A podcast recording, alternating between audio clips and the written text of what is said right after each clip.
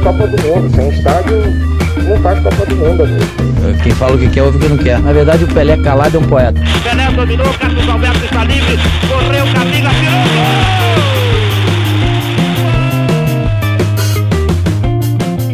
Estamos no ar com mais um episódio do Cornetas Podcast, episódio de número 20.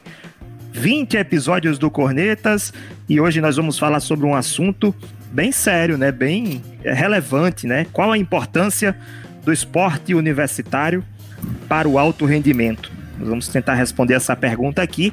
Primeiramente, quero dar as boas-vindas para os meus cornetas favoritos: PV, Bruno Araújo, CH. PV, meu amigo, você quando estudava né, na, na escola, na época de, de faculdade de educação física, PV era o que? Era o centroavante do time? Praticava algum esporte? Não, na escola eu jogava futebol de campo. É, a partir dos 14 anos jogava futebol de campo, fui lateral direito. Mas antes do futebol eu jogava tênis de mesa. Fui, cheguei, joguei no Gernes, tênis Você de mesa. Fui a altura até... da mesa? É, rapaz. cheguei ainda, eu fui oitavo lugar, oitavo lugar. Muito bem. E CH, jogava também, CH? Lá em Alagoas? Olá, Rafael, amigos corneteiros, novamente com vocês aqui, Bruno, PV. Seguinte, rapaz, eu arrisquei, arrisquei jogar alguma coisa, é, handebol na universidade, uhum. na UFRN já aqui no Rio Grande do Norte. Sim. Em Alagoas era o velho futebol mesmo de guerra, né? Mas nada fora da brincadeira. Como competição, só um ano das Olimpíadas Universitárias aqui no FRN de futebol de salão, eu era reserva, óbvio, e handebol, né, que eu também me aventurei e também fui reserva das Olimpíadas Universitárias aqui no Rio Grande do Norte, mas nada muito sério não. Beleza, vamos para o nosso assunto de hoje, qual a importância do esporte universitário para o alto rendimento. Vou começar com você, Bruno. Boas-vindas para você também. A sua opinião, esporte universitário, o esporte, o, o esporte de alto rendimento, ele vive sem o esporte universitário? Pode viver, mas não é interessante que seja assim, Rafael. O esporte universitário ele pode ser trabalhado porque como uma espécie de base, né? Ou uma transição, porque você, eu não diria base, mas na verdade mais uma transição. A base normalmente se faz nas escolinhas, você tem ali o conhecimento do fundamento, das regras do jogo, das noções de posicionamentos, de atuação, seja lá qual esporte for, e você vai tendo a gradação do nível de competitividade. Já nas competições universitárias, o nível de competitividade é maior. Talvez aqui no Brasil não exista tantas competições. A gente tem o Jubes, por exemplo, que foi implantado, é, é, existe de forma regional, mas o que eu sinto falta é de um investimento mais forte no esporte universitário, especialmente nas universidades públicas, né? as privadas de maior porte, as grandes redes, há sim investimentos, há, algumas inclusive tem clubes que disputam competições profissionais com alto rendimento, mas o que eu, o que eu sinto falta, na verdade, é a liga entre uma coisa e outra. É uma política pública que estimule e faça a conexão entre essas instituições de ensino e o esporte na, nessa transição entre o amador e o de alto rendimento.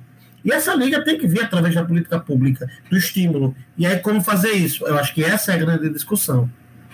PV, você que tem experiência, eu sei que você tem experiência na prática do futebol universitário, na UFRN, é, eu queria saber de você, é, falta incentivo para o esporte universitário no Brasil? Então, Rafael, é uma história assim, quando você fala que eu fiz parte do futebol universitário, é algo que eu falo até com, com emoção, orgulho, né? Eu tô vendo né? seus olhos aí. É, com emoção, porque assim foi onde tudo começou, né? E, e eu tive a, a, felicidade de conseguir é, jogar o Campeonato Brasileiro como comissão, né? Mas campeão brasileiro, a gente conseguiu representar o Brasil em, em jogos universitários sul-americanos. Então, assim, foi algo o pioneiro para eu chegar no, no futebol. Hoje, eu acredito que hoje o investimento ele caiu bastante. É, na época lá, 2010 a 2014, já começava a existir um investimento maior e principalmente no futebol por conta da chegada da Copa do Mundo. Né?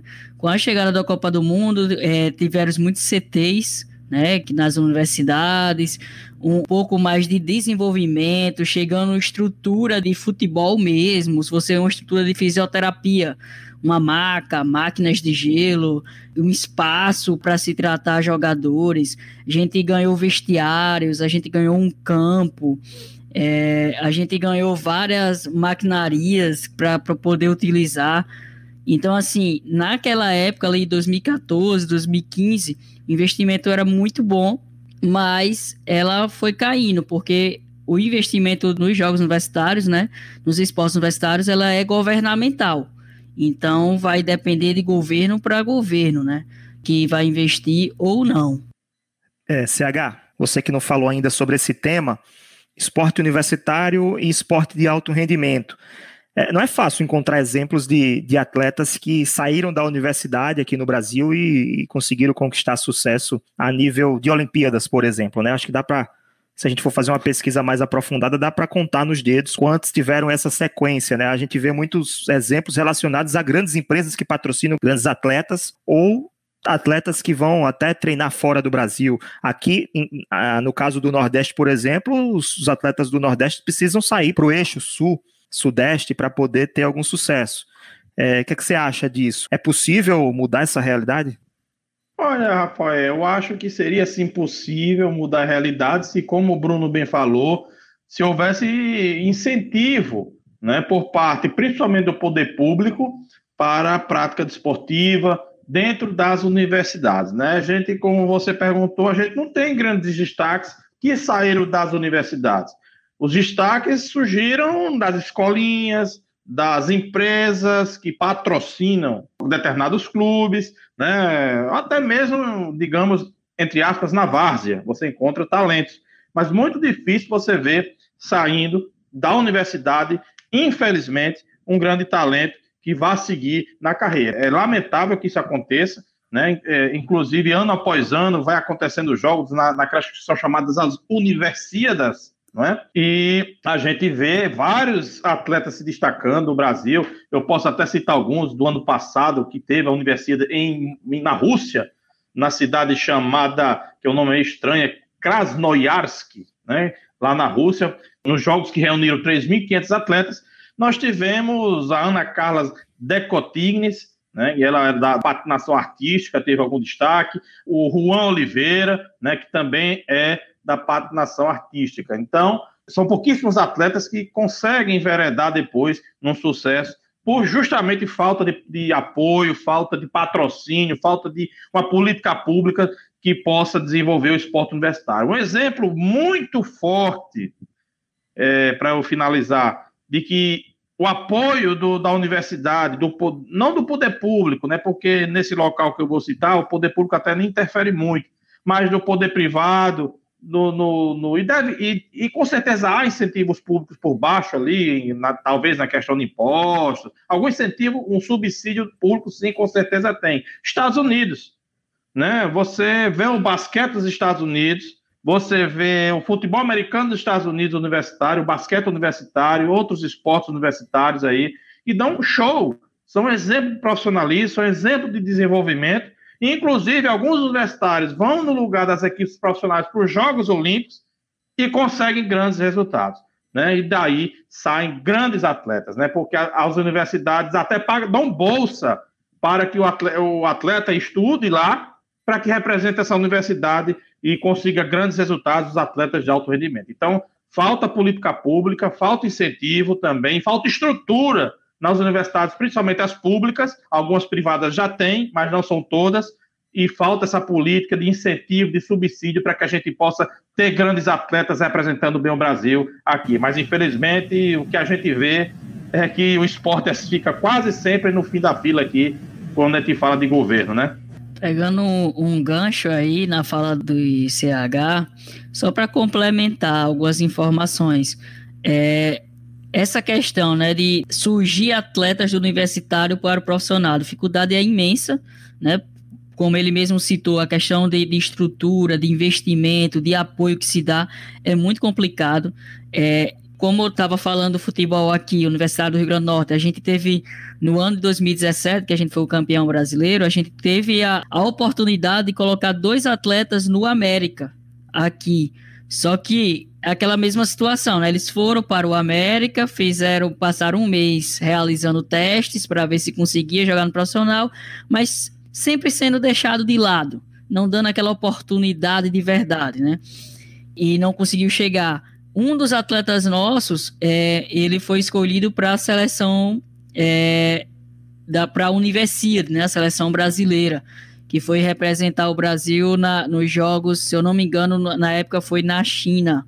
E o nosso lateral direito, ele foi para lá, e aí a, acontece a situação, né, que é uma situação que eu vejo ainda meio chata. Por não ter investimento no futebol universitário, o que é que eles fazem?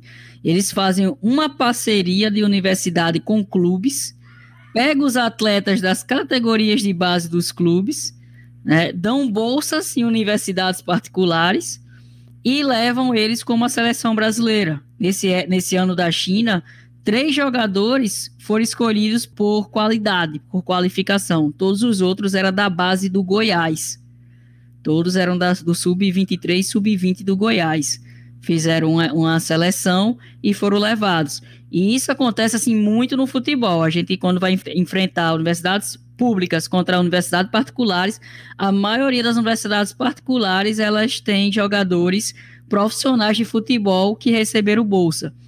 É, há dois anos atrás, teve até uma curiosidade que meu irmão, foi, ele era atleta na, na época, e ele foi atuar no, nos jogos do, do Jubes, e ele enfrentou o Ian Peter, que foi lateral esquerdo aqui do ABC, alguns anos atrás. Ele estava na equipe. Jogou e teve isso. E teve um outro jogador, que agora eu tô esquecendo o nome, que jogou no Santa Cruz daqui de Natal também. Era jogador profissional, estava jogando lá no universitário porque recebia a bolsa. Então ainda tem esse conflito de investimento. A universidade particular investe e a universidade pública não tem essa condição de estar tá investindo nisso. Olha a corneta aleatória chegando novamente. Hoje vamos falar de esporte, já que o assunto é esporte universitário e esporte de alto rendimento. Vou perguntar para Bruno Araújo, que está caladinho na dele ali, só com a aguinha dele tomando água, preocupado com o jogo do Flamengo. Bruno, na sua preferência, esportes coletivos ou esportes individuais? E quais?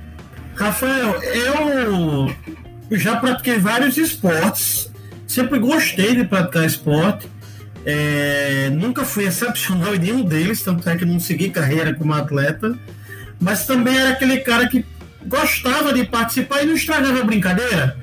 Dava para dar aquele passezinho ali, outro aqui e tal. Joguei basquete. A maior parte dos esportes dos quais eu participei são coletivos, mas fiz judô e fiz atletismo. É, o judô é um dos esportes que eu curti muito fazer porque exige uma concentração tremenda, né? porque desligou um minuto, você está no chão, está no tatame. Está é, imobilizado, foi derrubado, enfim. Então eu, eu, acho que o judô é um esporte muito, muito, muito legal de praticar e curte muito jogar handebol, né? Acho o esporte absolutamente dinâmico, rápido e que exige uma inteligência, uma explosão para definir a jogada que torna o esporte muito, muito divertido de praticar. E aí eu não vou falar do futebol, porque o futebol eu acompanho, eu acompanho futebol desde sempre, sempre bati bola arrancando chabote do dedo, como a gente diz aqui no Nordeste, em rua calçada, em, em campo de barro, enfim. Mas, Mas eu destacaria esses dois. A pergunta principal, você prefere esporte coletivo ou esporte individual? Rafael, como eu te disse, o, a gente aqui no Brasil, eu tenho uma impressão que a gente não, não estimula tanto esses esportes individuais. Eu tenho essa sensação. Então, em função disso, a gente acaba se familiarizando mais com os coletivos. Mas eu destacaria aqui o judô, para mim, como um esporte individual que eu prefiro.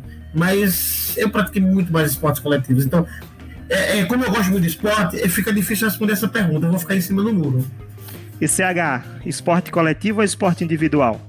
Eu prefiro esporte coletivo. Tanto que meus preferidos Rafael, são futebol e automobilismo. Hoje não mais a Fórmula 1, porque não, aquilo não é corrida, aquilo é propaganda. A gente podia da, fazer um episódio sobre Fórmula né? 1 depois, né? Para debater essa situação aí quem, a disputa Boa pelo ideia. segundo lugar. Já foi dada a ideia. Eu hoje acompanho a Fórmula Indy, na verdade, né? E, eu sou fã da Fórmula Indy. Teve, inclusive, ontem as 500 milhas de Indianápolis, no domingo.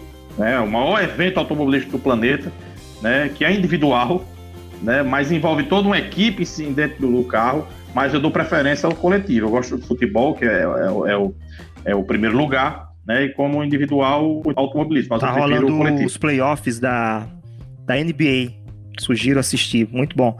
E CH, eu pensei que você ia falar individual, né? Aquele, aquele esporte lá que é lançamento de vaso sanitário com besuntado de tronco, lançamento de, de tronco com, a, com o, o esquita, a saia, a saia escocesa, né? Ou então aquele outro lá, é, é xadrez boxe xadrez. Chess boxing, exatamente. xadrez boxe. E a modalidade coletiva podia ser aquele do chicote que o Bruno falou, aquele que com a cabeça de uma, de uma cabra. Que é um, quase um tora-réia, né? Mas tora-réia, no caso é. do tora-réia... É o tora-réia no nível hard, né, bicho? É, mas o tora-réia é, é cada um por si, é individual, né? Não tem essa história de equipe, não. Piorou você correr de um time inteiro querendo me bater. Não, meu filho, é pior tá ainda. Doido. Vamos para o segundo tempo do nosso programa. Bruno, você falou que tinha algumas, alguns pontos para levantar sobre a questão, essa discussão esportes universitários e contribuição para o alto rendimento. Por favor, o microfone é seu. Então, Rafael, eu tenho alguns pontos que eu acho interessantes a gente trazer e historiar rapidamente essa questão do esporte universitário no Brasil. Né? É, ele começa a atingir públicos mais expressivos na década de 80, né? O Ministério do Esporte foi criado em 2000, então o esporte universitário começou a ganhar mais, mais atenção, porque dentro do Ministério do Esporte foi criada a CBDU, né, que é a Confederação Brasileira de Esportes Universitários, e ela acabou impulsionando esse esporte. Tanto é que em 2016, a maior parte das medalhas olímpicas conquistadas pelo Brasil nos Jogos do Rio de Janeiro isso a maior parte, quando eu digo isso, foram 53% das medalhas, foi conquistada por atletas ligados ao quadro universitário. Né? Então, isso mostra que se houver uma conexão real e um estímulo real, os resultados vêm. Né? E você citar os Estados Unidos, que é uma referência nisso, inclusive há ligas do esporte universitário permanentes para estimular, para organizar por exemplo, a NCAA, Associação Atlética de Universidades, Nacional de Universidades, ela reúne é, mais de 1.200 instituições norte-americanas. São 480 mil atletas é, dos Estados Unidos e do Canadá com, competindo em divisões. Olha só, eles conseguem organizar a disputa no nível em que há divisões Aqui a gente tem dificuldade em organizar competições e ter lugares para disputar e para estimular a prática do esporte. Muitas vezes você tem universidades que tem um ginásio, né? Um ginásio. Às vezes você tem universidades que não tem sequer uma boa piscina para a prática do, da natação. Você não tem áreas para a prática da musculação, porque o, a musculação é importante para garantir que o atleta tenha um desempenho físico é, adequado. Enfim, você precisa trabalhar a estrutura pensando no que você quer produzir. Infelizmente, esporte, que deve ser associado à educação permanentemente, não é prioridade, não tem sido prioridade. Em função disso, a gente tem dificuldade em ter os resultados. Aí a gente olha para os Estados Unidos, você vê os times da NBA fazendo draft para pegar os atletas do basquete universitário. Por quê? Porque tem profissionais de altíssimo nível. E PV trouxe um ponto importante por que, que os clubes de futebol não entram nisso? Para tentar estimular, colaborar os grandes clubes, pegar esses jogadores e levarem para suas equipes. Mais uma vez, eu volto para os Estados Unidos. Existem projetos e pessoas, inclusive, ganham dinheiro, e isso de forma completamente ilícita, levando atletas daqui para praticarem esporte em universidades de lá. Os atletas ganham bolsa, estudam e podem praticar o esporte. Por que, que no Brasil é tão difícil se estimular o esporte? Eu não consigo entender. É uma pergunta que eu deixo para vocês responderem, né? PV, é, o é, que, que você acha que o Brasil tem a aprender com outros países referência em esportes universitários, por exemplo, com os Estados Unidos, que já foi citado mais de uma vez no episódio? Antes de tudo, é planejamento estratégico, né? Assim, você parar, sentar e pensar por que, que eles fazem que a gente não faz, né? O que, que, que é que falta? Vamos planejar aqui de uma forma é, é, chegar a atingir esses objetivos, como é que a gente pode fazer para fomentar essa, esse esporte universitário aqui no Brasil. Porque, assim, quando a gente para para olhar, na verdade, é, o Brasil tem o seu esporte universitário, tem os jogos universitários, onde você entra na universidade, é, move as pessoas, pelo menos, assim, as áreas que estão mais ligadas a, a, ao esporte universitário mas é algo muito à parte ainda, muito à parte do alto rendimento do Brasil, né? E aí você olha os Estados Unidos, como já foi citado o basquete, que é, que é muito estruturado, toda hora é, tem draft. Você vai olhar o beisebol, é a mesma coisa. Você vai olhar futebol americano, também tem o draft. Então, assim, é, precisa-se planejar e estruturar para fomentar o esporte universitário. Não adianta fazer de qualquer jeito.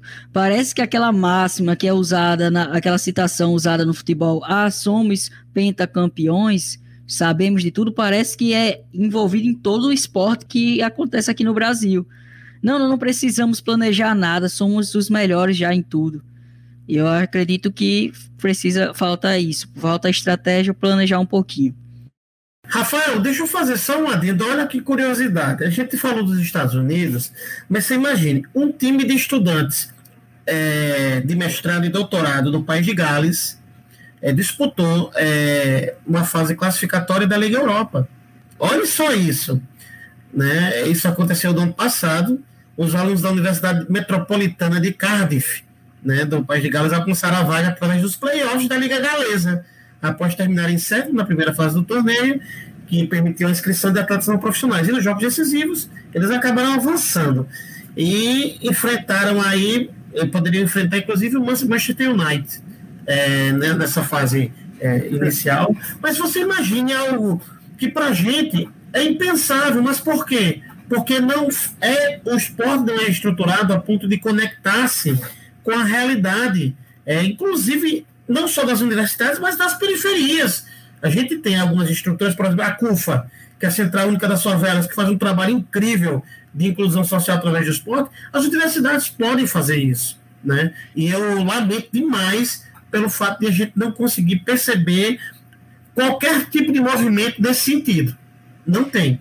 Eu acho que o mais grave no, no Brasil, discordem de mim se vocês acharem o contrário, é que, é, mesmo que o Brasil planejasse, é, é, investisse no esporte universitário, muitos atletas não teriam sequer a oportunidade de chegar à universidade pública. Né? Porque cada vez mais o pobre, as classes mais baixas, estão cada vez mais se afastando da universidade pública no, nesses últimos dois governos brasileiros. Então está cada vez mais difícil um, por exemplo, um jogador que surgiu lá numa comunidade do Rio de Janeiro ou de São Paulo, as grandes favelas do, do Brasil, chegar à universidade, como é que ele teria a chance de chegar a um, um, grande clube ou ser um grande atleta se não for por um projeto social bancado por empresas ou pela própria comunidade, né, por pessoas guerreiras que estão lá dentro trabalhando, né, CH?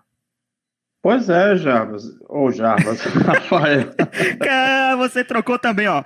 É, Bruno Araújo no episódio ao vivo. Me chamou de Rafael. Ziquei Rafael, viu? Corta aí, editor. Não, não corta, corta aí não. Depois. No episódio ao vivo, o Bruno me chamou de Bruno Duarte. Você falou, ó, pelo menos eu não troco o nome de ninguém. Hoje você me chamou de Jarbas. Pelo amor de Deus. Duarte, porra.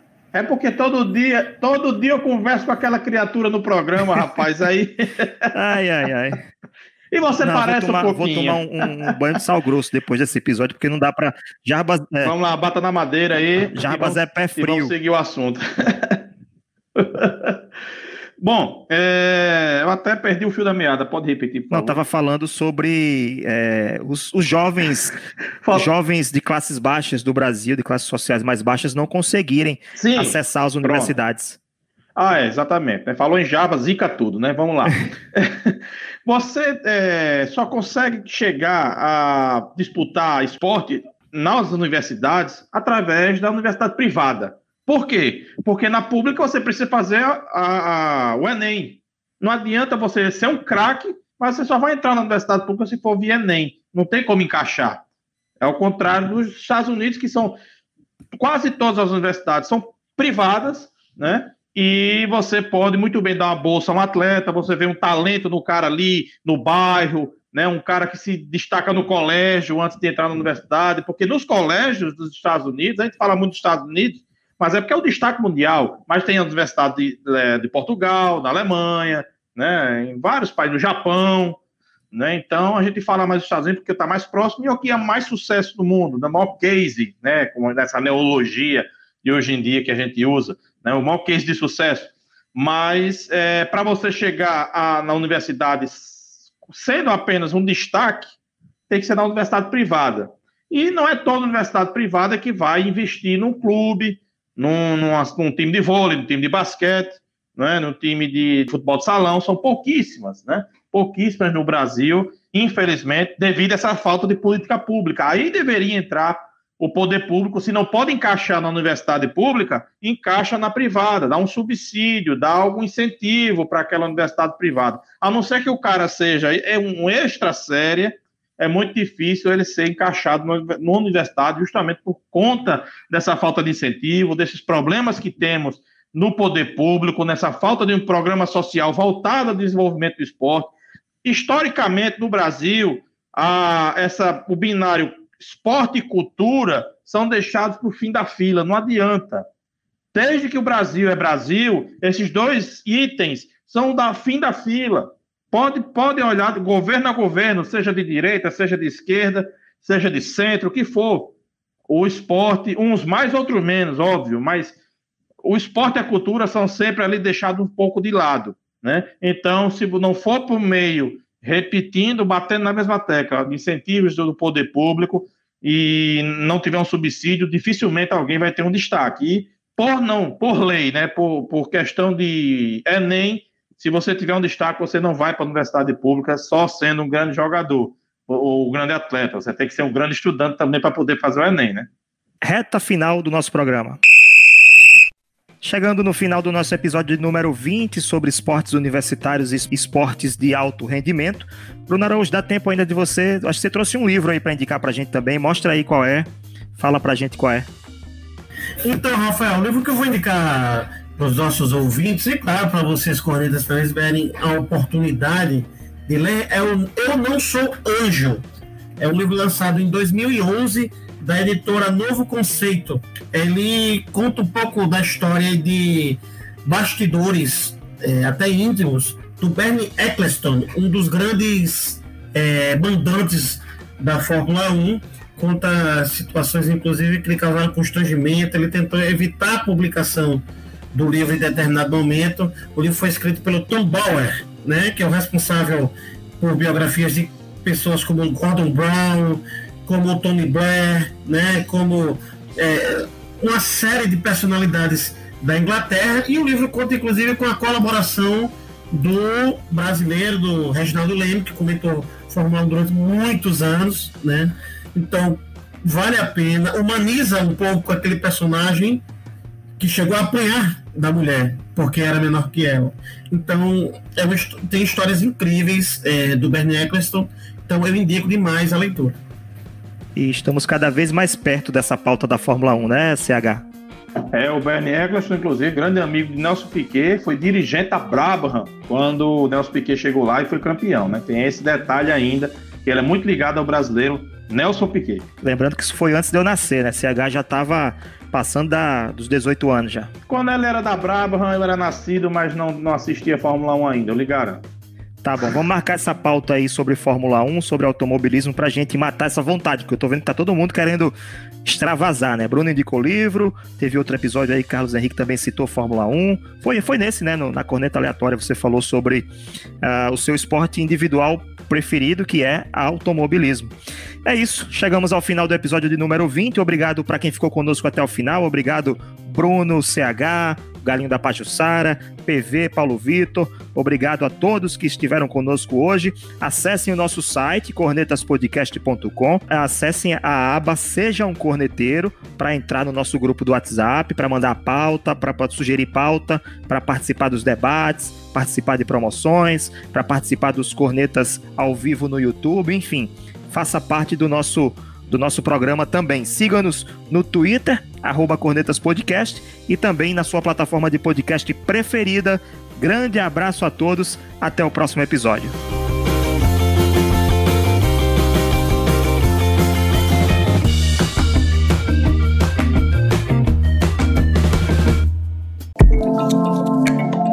Este podcast é produzido por Play Áudio Rádio Intor. Play Áudio Rádio Intor.